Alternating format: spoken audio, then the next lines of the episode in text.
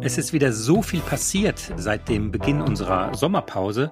Es gab äh, Sommernachtsträume, Sommernachtsalbträume in der deutschen Medienlandschaft. Viele davon hatten mit dem öffentlich-rechtlichen Rundfunk zu tun. Es ging so hoch her, das können wir heute gar nicht alles äh, behandeln, aber wir haben uns einen sehr spannenden und ja sehr lehrreichen Aspekt herausgesucht. Und zwar reden wir darüber, wie Medien mit Kompetenz, Kritik und Korrektur umgehen und widmen uns dem Podcast Sack Reis. Allerdings möchten wir das einmal ein paar Ebenen höher ziehen und strukturell einmal drauf gucken, was an diesem Podcast und der großen Debatte, die sich darum entsponnen hat, eigentlich für uns herauszuziehen ist. Es diskutieren Nadja Sabura, Linguistin und Kommunikationswissenschaftlerin. Und der Journalist Nils Minkmar in Quoted, der Medienpodcast der Zivis Medienstiftung und der Süddeutschen Zeitung, gefördert von der Stiftung Mercator.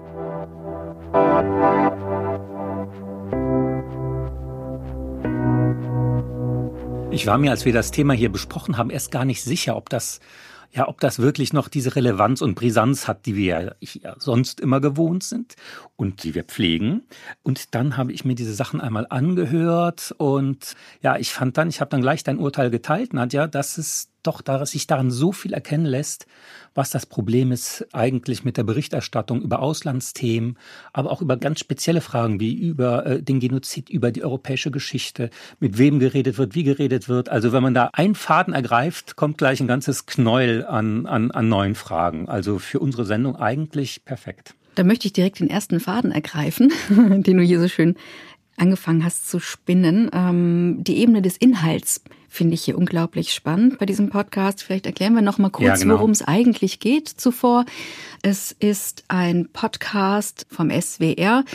Der hatte den Titel äh, Kurz vor Krieg, der zerbrechliche Frieden in Bosnien-Herzegowina vom März dieses Jahres. Und darin hörte man über eine längere Strecke ein Interview mit einer jungen Bosnierin, die ethnische Serbin ist. Mhm. Und es sollte so ein bisschen aufgearbeitet werden, ähm, wie eigentlich der Bosnienkrieg damals im Heute, hier und jetzt in der jungen Generation diskutiert wird. Das Format heißt ja Sackreis, also es ist so ein bisschen ironisch äh, gemeint. Das heißt, äh, was geht mich die Welt an? Also so für ein jüngeres Publikum, wie es dann immer so heißt, man trifft immer eine Person aus dem äh, Ausland, die dann äh, interviewt wird, vorgestellt wird in ihrer Weltanschauung. Aber in dem Fall war das eine etwas äh, merkwürdige Wahl, die man da getroffen hat oder eine unglückliche Wahl. Genau, und das lag daran, dass äh, über die Länge dieses Podcasts, dieser Podcast-Episode, die da zu hören war, äh, eine, ich sag mal, ähm, recht einseitige Sicht geschildert wurde, was den Bosnienkrieg angeht. Und nicht nur das, sondern es wurde tatsächlich auch Genozidleugnung betrieben. Es wurde das typische Hufeisen aufgemacht. Du kennst es, Nils. Es begegnet uns überall in den Medien. Die einen sagen so, die anderen sagen so. Treffen wir uns in der Mitte. Ähm, ich sage nein, Genozid ist ganz klar und erwiesen im Bosnienkrieg und deswegen ähm, war es eine merkwürdige Auswahl, wie du sagst, die da getroffen wurde bei der Interviewpartnerin. Fest steht allerdings, dass das Thema Genozidleugnung in Deutschland, finde ich, ganz besonders verhandelt wird. Aufgrund der eigenen Geschichte, denke ich, müsste es mhm. ja immer eine große Sensibilität geben. Ähm, aber wenn wir mal in Richtung Berichterstattung über den Bosnienkrieg schauen, dann ist das irgendwie so ein Krieg, der meiner Meinung nach mehr unter ferner Liefen ging. Es war mehr so eine Art als Bürgerkrieg medial beschriebenes Ereignis. Und da fängt eigentlich die Debatte schon an, mhm. wenn wir uns jetzt mal vom Podcast wieder ein bisschen auf die Metaebene schwingen, wie eigentlich Berichterstattung über Genozide in Deutschland stattfindet und was denn da so falsch gelaufen ist. Ja, genau. Also das ist jetzt gar nicht unser Thema, dass wir jetzt nochmal eine Kritik an diesem Format oder an den beteiligten Personen formulieren sollten. Fehler sind ja immer das eigentlich das Tolle im Leben, auch im Berufsleben, weil man daraus so viel lernen kann und so viel sehen kann. Und hier äh, geht wirklich alles schief, was schief gehen kann. Ich kenne auch selbst solche Situationen. Bei mir war es mehr meistens auf der Bühne, wo man denkt, um Gottes Willen, hier geht gerade alles unter und man selbst reagiert auch falsch. Mhm. Wie kommt man da wieder raus? Ja, das ist die Frage. Und wie du sagst, es bietet sich hier an, einmal zu schauen, das Problem nicht nur an diesem Format, an dieser Sendung zu sehen, sondern tatsächlich in unserem Umgang mit den Phänomenen in Südosteuropa, auch in Osteuropa später, Aber dieser Balkankrieg und der Überfall von Serbien auf seine Nachbarstaaten ist für Deutschland ein sehr kompliziertes Thema. Einfach auch historisch. Die mediale Komponente kann man bei dem, was du beschreibst, ja gar nicht unterschätzen. Also wie haben Medien eigentlich damals das Thema bearbeitet und was mich besonders interessiert, wie wird die Region eigentlich im Hier und heute und jetzt beschrieben. Mhm. Und um mal zum letzteren Thema zu kommen, um im Hier und Jetzt zu starten, fällt mir auf, dass das Thema Balkan, Südosteuropa eigentlich recht stiefmütterlich behandelt wird. Es gibt dort viele gute Korrespondentinnen und Korrespondenten. Ich sehe allerdings, dass die grundlegenden Herausforderungen, die sich dort abspielen und die ein riesigen Impact, wie man so schön sagt, haben auf das gesamteuropäische Gefüge, nicht in der Art und Weise kontextualisiert werden, wie es eigentlich angebracht wäre. Auch Stichwort aktuell Achse Serbien und Russland. Das hast du sehr höflich und wissenschaftlich formuliert. Man kann sagen, dass es doch den meisten Redaktionen oder auch ein Teil des Publikums wirklich am Arsch vorbeigeht, was da passiert. Äh, das wird immer als ferner Liefen äh, dargestellt. Äh, das Interesse ist ganz gering. Meistens winken die Leute hier ab und sagen, um Gottes Willen, dort schlagen sich doch immer die Köpfe ein, von dort kommt nur Ärger. Und ich finde diese pauschalisierenden und diskriminierenden Äußerungen über die Verhältnisse dort zeugen von der großen Ignoranz, die es gibt. Wenn wir von Europa einmal im Sinne der EU einmal austreten und uns unsere Peripherie angucken. Ihr seid ja auch schon Peripherie, das ist ja auch schon ein abwertendes Wort. Also es steckt wirklich tief in uns drin, aber diese Neugier darauf und, ähm, und zu erkennen, dass dass dort ja auch um unsere Zukunft geht und dass das unsere Partner sind und dass unheimlich äh, enge Verbindungen, soziale Verbindungen da herrschen, das ist eine Riesenaufgabe und lohnt sich absolut hinzugucken. Wie erklärst du dir das, dass es so stiefmütterlich behandelt wird, die Region? Auch gerade in Hinsicht auf die Redaktionskonferenzen, an denen du beispielsweise teilnimmst. Wie wird dort überhaupt die Region thematisiert und wo siehst du da Kritikpunkte? Wo würdest du sagen, da müsste man anders drehen, anders anpacken, anders priorisieren? Ich würde sagen, dass die gesamte Auslandsberichterstattung revisionsbedürftig ist. Ne? Weil wir immer sagen, schon allein dieses Wort Ausland. Der Nationalstaat ist ja im Wesentlichen Folklore. Ja? Wir können ja gar nicht mehr richtig viel machen ohne die europäischen Partner und die internationalen Organisationen.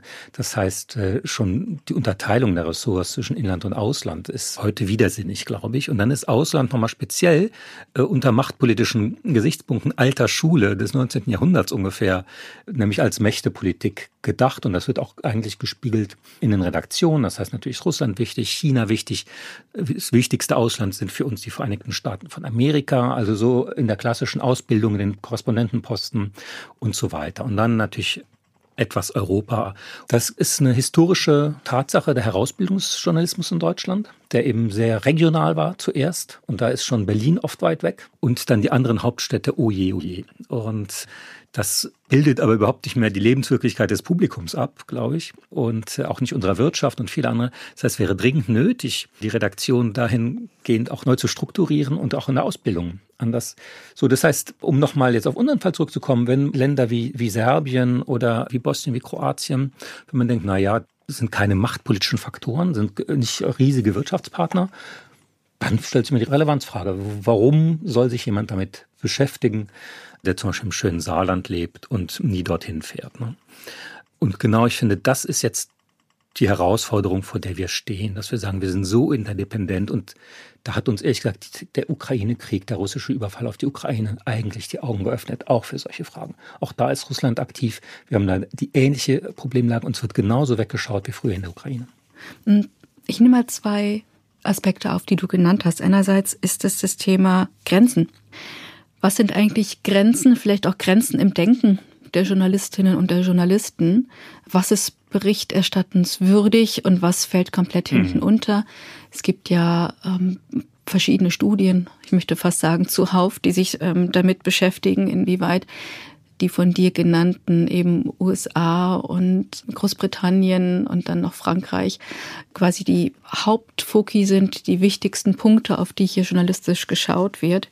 Aber für mich ist das ein großes Problem, weil es für mich so ein Geschmäckler hat in Richtung ja, Befindlichkeitsjournalismus. Was ist für uns hier in Deutschland vermeintlich relevant? Und wer mhm. spricht eigentlich darüber, was relevant ist und was nicht? Und du hast es so wunderschön angesprochen. Es gibt sehr viele Menschen, die in den Redaktionen sitzen, die internationale Geschichte mit sich tragen und das weiß ich aus persönlichen Gesprächen, die auch sich fragen, woher kommt diese Priorisierung und es wird langsam Zeit, darüber zu reden, die aufzubrechen und zu schauen, wie diskutieren wir eigentlich über die Art und Weise, wie Deutschland weltweit verankert ist und auch welche Verantwortung trägt mm, Deutschland ja, eigentlich auch in anderen Regionen. Und das ist auch relevant, da genau hinzuschauen, was wir getan haben, beziehungsweise nicht getan haben und was für Lehren eigentlich daraus gezogen werden müssten fürs Heute. Ich möchte gerne noch was aufnehmen, was du gesagt hast, um so ein bisschen vom Inhalt jetzt auf eine weitere mhm. sehr wichtige Ebene zu springen. Da kommen wir eigentlich ganz schnell zur Ebene der Kritik. Dieser Podcast hat eine Masse an Kritik eingefahren. Also das waren mehrere, ich möchte fast sagen, Kritikwellen, die sich da ähm, entfaltet haben gegenüber der Redaktion, auch vollkommen zu Recht und auch zum großen Teil, so wie ich das eng beobachtet habe, validiert. Das war angemessen, dass diese Kritik kam. Wie ticken eigentlich die Menschen, beziehungsweise wie funktionieren die Prozesse im öffentlich-rechtlichen oder in Medien allgemein? Wie funktioniert Krisenkommunikation und wie verändern auch Rückkanäle die Augenhöhe, die früher vielleicht nicht so stark gegeben war? Ich denke jetzt mal daran, man hatte früher die Möglichkeit, einen Leserbrief zu schreiben, wenn man nicht einverstanden war. Ja, ja. Aber Leserbriefe sind sehr wichtig, waren sehr wichtig und sind sehr wichtig. Also diese Kanäle werden schon sehr ernst genommen, aber es ist schon so, dass ja, jede Medienhaus eben wie eine normale Firma oder vielleicht auch wie eine Familie dann bei solchen massiven Angriffen erstmal alle Zugbrücken hochfährt und die Rollläden runterlässt. Also das heißt, äh, man hat es sehr stark der Reflex, Kritik erstmal abzuwehren und die nicht ernst zu nehmen. Was wirklich schade ist, gerade in dem Fall, weil das zeigt doch wie ernst das genommen wird. Ja, wenn man sich die Mühe macht zu kritisieren. Ich meine, bei vielen Sachen, die wir so wahrnehmen, an medialer Berieselung, da zucken wir nur mit den Schultern und würden nie auf die Idee kommen, das zu kritisieren. Aber weil dieser, ja auch dieser Angang, die Menschen, äh, auch junge Menschen äh, über die Welt zu informieren, in diesem Format so gut ist, kommt auch Kritik. Ja, also Kritik ist da immer, finde ich, eine totale Chance. Aber es braucht ja auch eine gewisse Größe und Souveränität, dem nachzugehen und zu sagen, okay, was ist da los und und da sind die heutigen Medien wirklich angegriffen und fühlen sich selber in der Defensive. Das hat auch mit internen Strukturen zu tun, auch mit Gründen, die wir hier schon äh, besprochen haben, mhm. mit Personalaufstellung und sowas. Mhm. Ich finde immer, äh, es ist eher ein Zeichen von, von Souveränität, auf sowas einzugehen, aber man muss es üben. Ne? Die Art und Weise, wie wir damit umgehen, beziehungsweise wie man mit, du nennst es jetzt massive Angriffe, ich würde sagen, angemessene Kritik schließt sich nicht aus beides. Wie damit in Redaktionen letzten Endes umgegangen wird, denke ich, ist auch einem grundsätzlichen strukturellen Wandel geschuldet, nämlich wie Öffentlichkeit in Zeiten der Digitalisierung eigentlich stattfindet und wie sie medial strukturiert wird. Was heißt das ganz kurz und knapp? Wir haben das Internet als riesigen großen Rückkanal. Mhm. Wir haben eben nicht mehr, wie wir wissen, die Gatekeeper-Funktion des Journalismus, sondern auf einmal treten ganz viele Akteure, die sich laut melden, auf ähm, den Plan. Und ich finde das gut. Also wie du auch sagst, es hat ganz viel damit zu tun, wie man selbst bereit ist, auf angemessene Kritik zu reagieren ob man sich abschottet, ob man sozusagen die Schotten extra aufmacht und sagt, uns interessiert es, was euch an diesem konkreten Beispiel nicht nur nicht gefallen hat, sondern was wir falsch gemacht haben. Also selbst eine Kultur der Rückmeldung und ich will fast sagen der Co-Kreation mit dem Publikum intern voranzutreiben und extern zu leben. Was meine ich mit Co-Kreation? Die Möglichkeit zu erkennen, dass in den Redaktionen einfach nicht nur ausschließlich die Allwissenden sitzen. Ich glaube, das ist wirklich noch ein altes Denken, was da sehr verhaftet ist.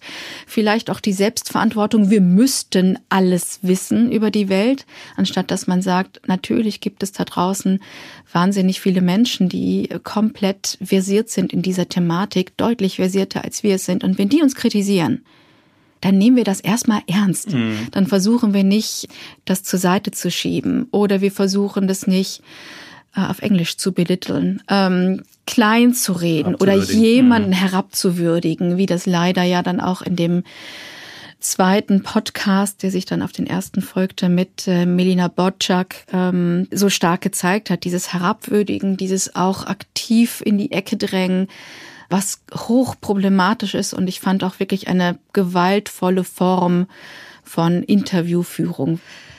Äh, Melina Borczak ist die Journalistin und Filmemacherin, die sich den ersten Sag Reis Podcast zum Thema Bosnien-Herzegowina geschnappt hat und den wirklich einmal komplett äh, durchanalysiert hat. Sie ist Expertin in dieser Thematik und ist auch persönlich betroffen. Und das äh, fand ich eine sehr hilfreiche Perspektive, die sie auf diesen Podcast und den gesamten Vorgang geworfen hat. Ja, absolut. Es war eben sehr, sehr einseitig, ne, wenn man sich das anschaut. Und Frau Borczak hat da auch für jeden Journalisten nachvollziehbare handwerkliche Fehler da aufgezeigt. Da kommen wir eigentlich auch wiederum zu einem weiteren strukturellen Problem oder einer großen Herausforderung oder auch einfach nur einer Frage. Und zwar, wie ist allgemein der Umgang mit Kritik, je nachdem, von wem die Kritik kommt? Du weißt schon, worauf ich hinaus möchte. Wie hat eine Kritik, die von der Mehrheitsgesellschaft kommt, ein Gewicht in den Redaktionen und gibt es einen Unterschied haben Menschen, die eher marginalisierten Gruppierungen angehören, nicht eine so starke Berücksichtigung, was jetzt ihr Feedback angeht. Ja, es ist auch da eine Frage der Machtpolitik und der internen Machtpolitik. Da darf man sich gar keine Illusionen machen. wenn du äh, angegriffen wirst, guckst du immer, kann mir das schaden? Wie sehr kann mir das schaden? Das heißt, äh, wenn der Angehörige einer äh, Minderheitengruppe zufällig Besitzer dieser Zeitung ist, was es ja zum Beispiel in Großbritannien viel gibt, wo jede Menge Investoren äh, sich beteiligt haben oder in Frankreich gab es solche, dann wird es wahnsinnig ernst genommen. Dann bei den Leserinnen und Lesern ist es nochmal unterschiedlich. Aha, ist äh, sie oder er Abonnentin, Abonnent der Zeitung? Ne? Oder bei den öffentlich-rechtlichen, okay, kennt ihr jemanden hier aus unseren Aufsichtsgremien? Wie vernetzt ist jemand? Welchen Einfluss gibt es da? Generell wäre ich aber, wäre ich aber äh, schon der Meinung, dass eigentlich jede Kritik ernst genommen wird, weil einfach äh, man ja viel mehr schreibt und sendet, als man Kritik oder Rückkopplung bekommt, so dass die meisten die ich kenne, schon gucken, was auf Twitter kommt und sich das auch zu Herzen nehmen. Also, dass man so ganz abblockt und sagt, das ist eigentlich eher, das ist selten geworden. Und auch die Post äh, wird ja beantwortet und ähm, äh, eigentlich ist es, sind wir da auf einem guten Weg, glaube ich, dass man sowas reflektiert. Aber klar, es gibt so Grenzwerte, organisierte Geschichten, organisierte Kampagnen, wo ich auch immer sagen würde, komm, vergiss es, ja, was da kommt. Deswegen wundert mich ehrlich gesagt dieser Fall schon ein bisschen, dass da so extrem äh, gemauert wurde, weil es war ja im Grunde äh, ein Thema wurde ja besprochen, was in den Geschichtsbüchern ist, wo es unheimlich viele Erfahrungen gibt und wo mhm. jeder äh, Betroffene kennt. Also ich finde, da wurde schon äh, mit einer gewissen Kälte reagiert, die eigentlich, eigentlich ganz ungewöhnlich ist. Mm, du sagtest, dass gewisse, ich muss noch mal darauf zurückkommen, das ist mir wirklich wichtig, bevor ja. wir zur Kälte kommen. Du sagtest, dass schon eine gewisse, sag mal fast Vorsortierung oder vielleicht schon eine gewisse Präferenz bei den Rückmeldungen des Publikums schon sichtbar sind in den Redaktionen. Es ist besser geworden, sagst du, aber gleichzeitig äh, höre ich so eine gewisse Klassifizierung raus, also Abon Abonnementen, ähm, First, die kommen zuerst, dann gegebenenfalls, was wir eben auch besprochen hatten, Menschen, die eben marginalisierten Gruppen angehören und vielleicht deswegen man das leichter einmal abtut, äh, weil man sich selbst dieser Gruppe nicht zugehörig fühlt und sagt, ach komm, jetzt wird hier wieder irgendwie was gestartet oder eine Aufregung oder Stichwort Woke oder Cancel Culture, diese schrecklichen Herabwürdigungen, die nichts mit der Realität zu tun haben. Für mich war das in der Vorrecherche ein wichtiges Thema, muss ich sagen. Und ich habe einen ganz interessanten Beitrag, ein Essay gefunden, der nennt sich Chancengleichheit für alle, Einsatzmöglichkeiten von positiven Maßnahmen auf gesamtgesellschaftlicher Ebene. Ähm, der findet sich auf dem migrationspolitischen Portal der Heinrich-Böll-Stiftung, mhm. geschrieben von Katrin Vladasch. Sie ist Juristin, Politologin und Menschenrechtsexpertin. Und die schreibt da was sehr Interessantes, was eigentlich perfekt zu dieser Diskussion gerade passt, die wir führen. Ich zitiere. Benachteiligte bzw. gesellschaftlich marginalisierte Gruppen sind nämlich nicht nur mit Hürden auf dem Arbeitsmarkt konfrontiert, sie haben im Regelfall auch weniger Möglichkeiten zur Verfügung, Politik und öffentliche Meinung mitzugestalten.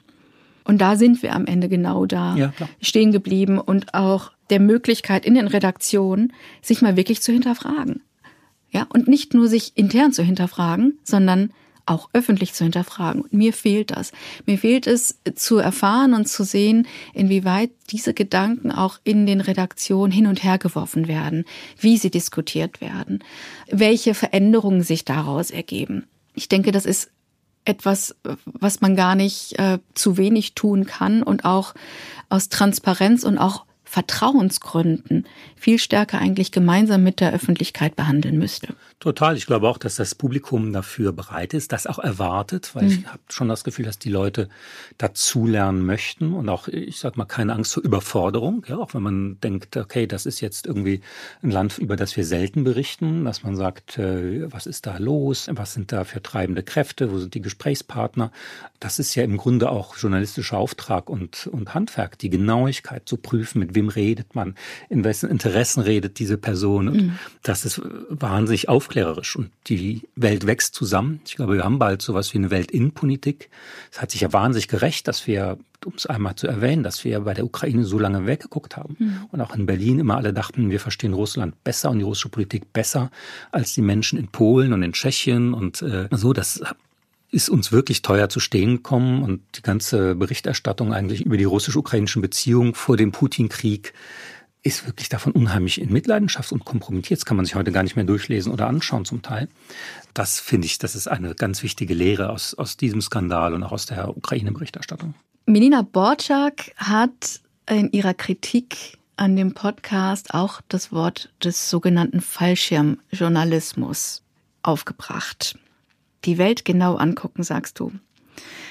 Die Frage ist, äh, inwieweit dieser Fallschirmjournalismus dazu beiträgt, dass wir eine Art Simulation von Weltbetrachtung haben und die Art und Weise, sich die Welt genau anzugucken, eigentlich nur dargestellt wird, aber eigentlich nicht richtig realisiert wird. Was meine ich damit?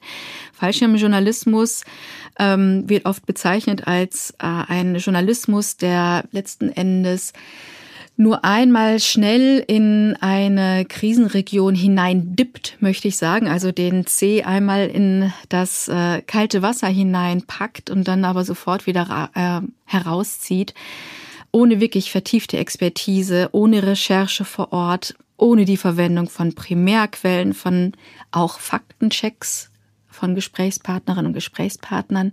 Letzten Endes also genau das und alles das, was wir in der Folge des Sagreis Podcasts gehört haben, in dem die Bosnierin Milica interviewt wurde und ähm, da wirklich über die ganze Strecke hinweg ja nicht nur einseitig berichtet wurde, sondern eben wie schon gesagt auch Genozidleugnung betrieben wurde und das nicht ausreichend, bei weitem nicht ausreichend redaktionell kontextualisiert worden ist.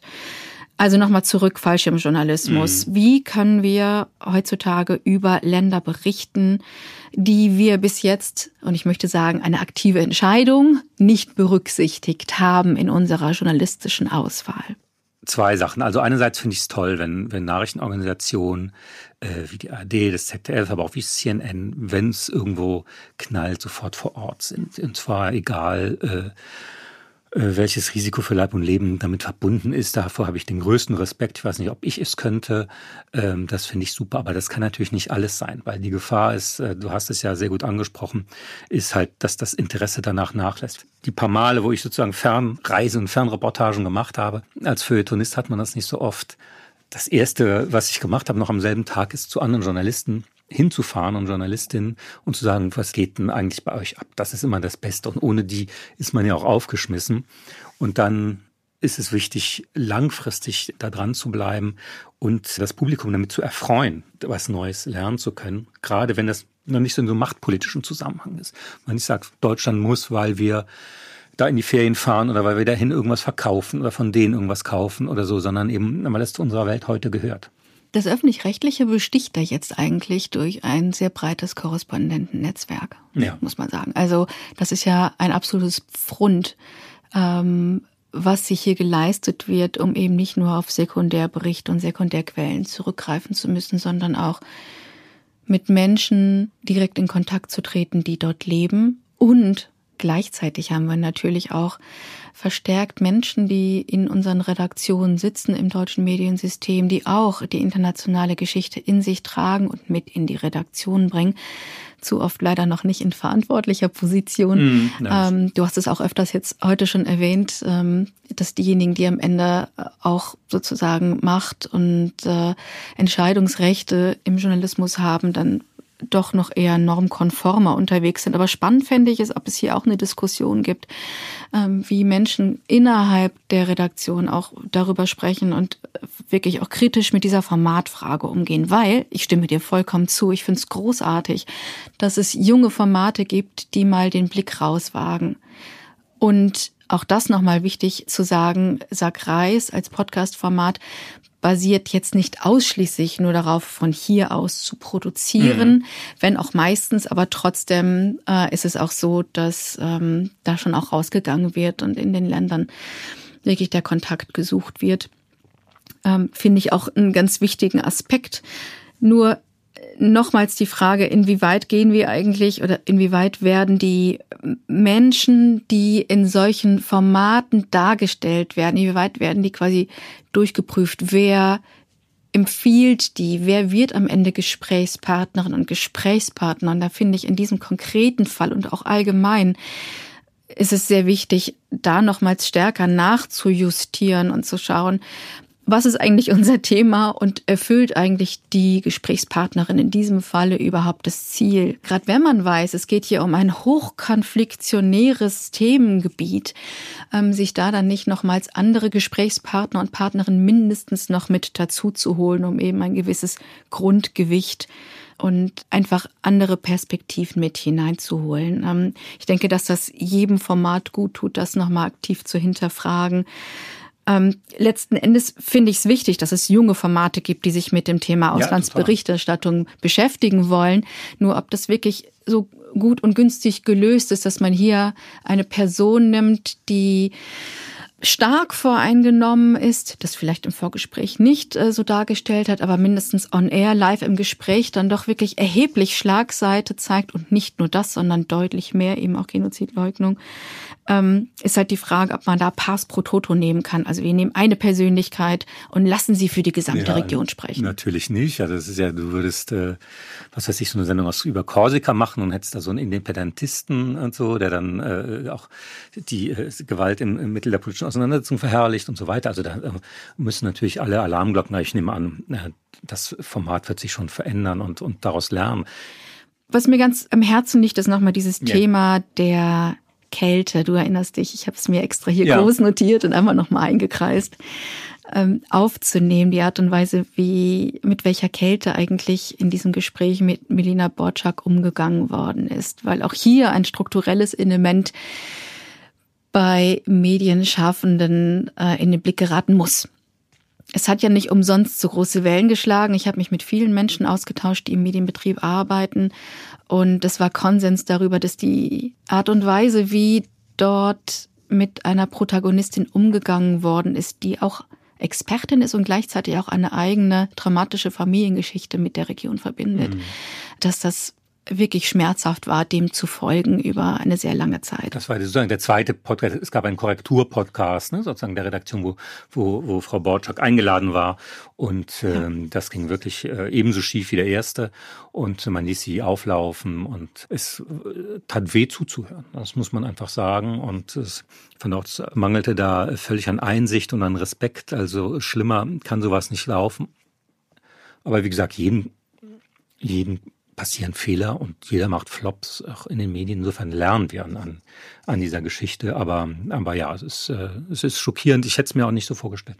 Ich denke, an dieser Stelle können wir ruhig noch ein bisschen tiefer bohren, ja. dass wir es uns zwar nicht vorstellen können, aber gleichzeitig auch dieses Schockiertsein, was sich ja wirklich quer über sehr viele verschiedene quasi Hörer und Hörerinnen, Gruppen und auch Medienmachende gezogen hat, dass wir da doch noch mal ein bisschen genauer hingucken, weil es hat mich so ein bisschen erinnert an eine Episode, die ich im Netz gelesen habe, die ich gern mal dazu holen möchte, die ich gern mal ähm, hier in die Diskussion mit yeah. einbringen möchte. Es geht um eine Episode, wo ein Mensch in der Stadt unterwegs war und mhm. an der Ampel stand eine Familie, die Eltern mit zwei kleinen Kindern und auf einmal hörte man ein sehr lautes Geräusch. Und ähm, die Kinder duckten sich komplett verängstigt mhm. auf den Boden und die Eltern beugten sich mhm. darüber und äh, man merkte, oh, da ist irgendwas überhaupt nicht normal in, und in Ordnung. Da gehen Menschen wirklich in Traumahaltung. Äh, und das hatte diese Familie dann wohl auch tatsächlich erfahren. Äh, Vertreibung und Flucht und Gewalt, Bombardierung. Und diese Menschen leben nun mal mitten unter uns. Das sind unsere Mitmenschen, das sind unsere Mitbürgerinnen und Mitbürger. Und wir begegnen denen ja ganz oft, ohne das zu erfahren, was für Geschichte sie eigentlich in sich tragen, ohne was davon zu ahnen. Und für mich steht dieses Beispiel und diese Familie prototypisch für ganz, ganz viele Menschen, ähm, die ja auch mit uns leben, die unsere Mitmenschen sind. Und das hat für mich auch Auswirkungen auf den hiesigen Journalismus und auch auf die Themenfelder, über die wir sprechen und wie wir mit den Menschen sprechen. Ähm, es gibt ja so etwas wie traumasensible Interviewführung. Es gibt journalistische Techniken, die man sich, wie sagt man so schön, drauf tun kann, um gut und richtig, empathisch und trotzdem zielführend mit Menschen zu sprechen, die Traumata in sich tragen. Und es geht ja hier nicht nur auch um äh, das Thema Fluchttraumata. Es gibt eine Vielfalt von Traumata, die Menschen in sich tragen können. Sieht man beispielsweise auch in der aktuellen Sportberichterstattung, wo es um sexualisierte Gewalt geht gegenüber Frauen und Männern. Ähm, also wie fit sind eigentlich deutsche Medienmacherinnen und Medienmacher, was den Umgang angeht mit Menschen, die traumatisiert sind? Wenn wir jetzt mal ein bisschen einen positiven Blick aus dem Ganzen herausziehen, das ist ja etwas, was wir in diesem Podcast gerne immer mhm. gemeinsam machen möchten, damit wir nicht ähm, nur über Dinge sprechen, die äh, uns auffallen, die nicht gut gelaufen sind, sondern auch wirklich konstruktiv mal schauen, was ließe sich da besser machen, ähm, wäre mein ganz großer Wunsch, ähm, dass nochmals intern und auch transparent für das Publikum geprüft wird, wie man eigentlich Formate aufzieht, die international sind, die auch gerade jung sind, aber nicht nur, weil ich finde, es braucht diese Formate, es ist wichtig. Und für mich ähm, wäre es ein die Beobachtung eines Rückschlages, wenn man sagt, man würde jetzt diese Formate komplett einstampfen, ähm, was doppelt und dreifach schade wäre, weil hier endlich auch mal Menschen ans Mikrofon kommen, die selbst internationale Geschichte haben. Ähm, und es würde auch überhaupt nichts bringen, sondern man müsste halt öffentlich miteinander und mit dem Publikum verhandeln, wie können wir lernen, wie können wir daraus Lehren ziehen, was können wir besser machen und wie können wir trotzdem unserem journalistischen Anspruch gerecht werden. Das wäre für mich zum Beispiel ein ganz wichtiges, ja, absolut. Äh, ein, ein, wichtiger Effekt, den wir hier aus diesem du Gespräch hast völlig recht, darf jetzt nicht äh, sagen, um Gottes Willen, wenn wir aus dem Ausland berichten, da kriegen wir nur Shitstorms und so. Mhm. Nachher, wer, wer, weiß, wer da kommt und so. Nee, nee, ich finde unheimlich gut. Man sieht auch das, wie wichtig es ist, eine Allianz zu haben aus Wissenschaft und Journalismus mhm. ja. und äh, sich da fit zu machen das ist eine Menge zu lernen und auch aus der Ukraine-Krise. Das sind im Moment, glaube ich, ganz wichtige Monate für den, für den deutschen und für den europäischen Journalismus. Und gleichzeitig auch äh, die Art und Weise, wie man mit dem Publikum interagiert. Das ist quasi nochmal einmal ähm, weiter gedacht, äh, eine Ebene drüber inwieweit eigentlich Ressourcen in den Medien bereitgestellt werden, um in Interaktion mit dem Publikum zu treten. Ich höre es immer und immer wieder von Menschen, die verantwortlich sind für Social Media, ähm, die fantastische Journalistinnen und Journalisten sind, die sagen, wir gehen unter. Es ist viel zu wenig ja, ja. ressourcenseitig zur Verfügung gestellt und wir müssen es versuchen aufzufangen ähm, müssen versuchen, mit diesen Konflikten, die ja auch dort wirklich ausgetragen werden, ähm, umzugehen, produktiv umzugehen, trotzdem Vertrauen in unsere Arbeit ähm, dafür zu werben.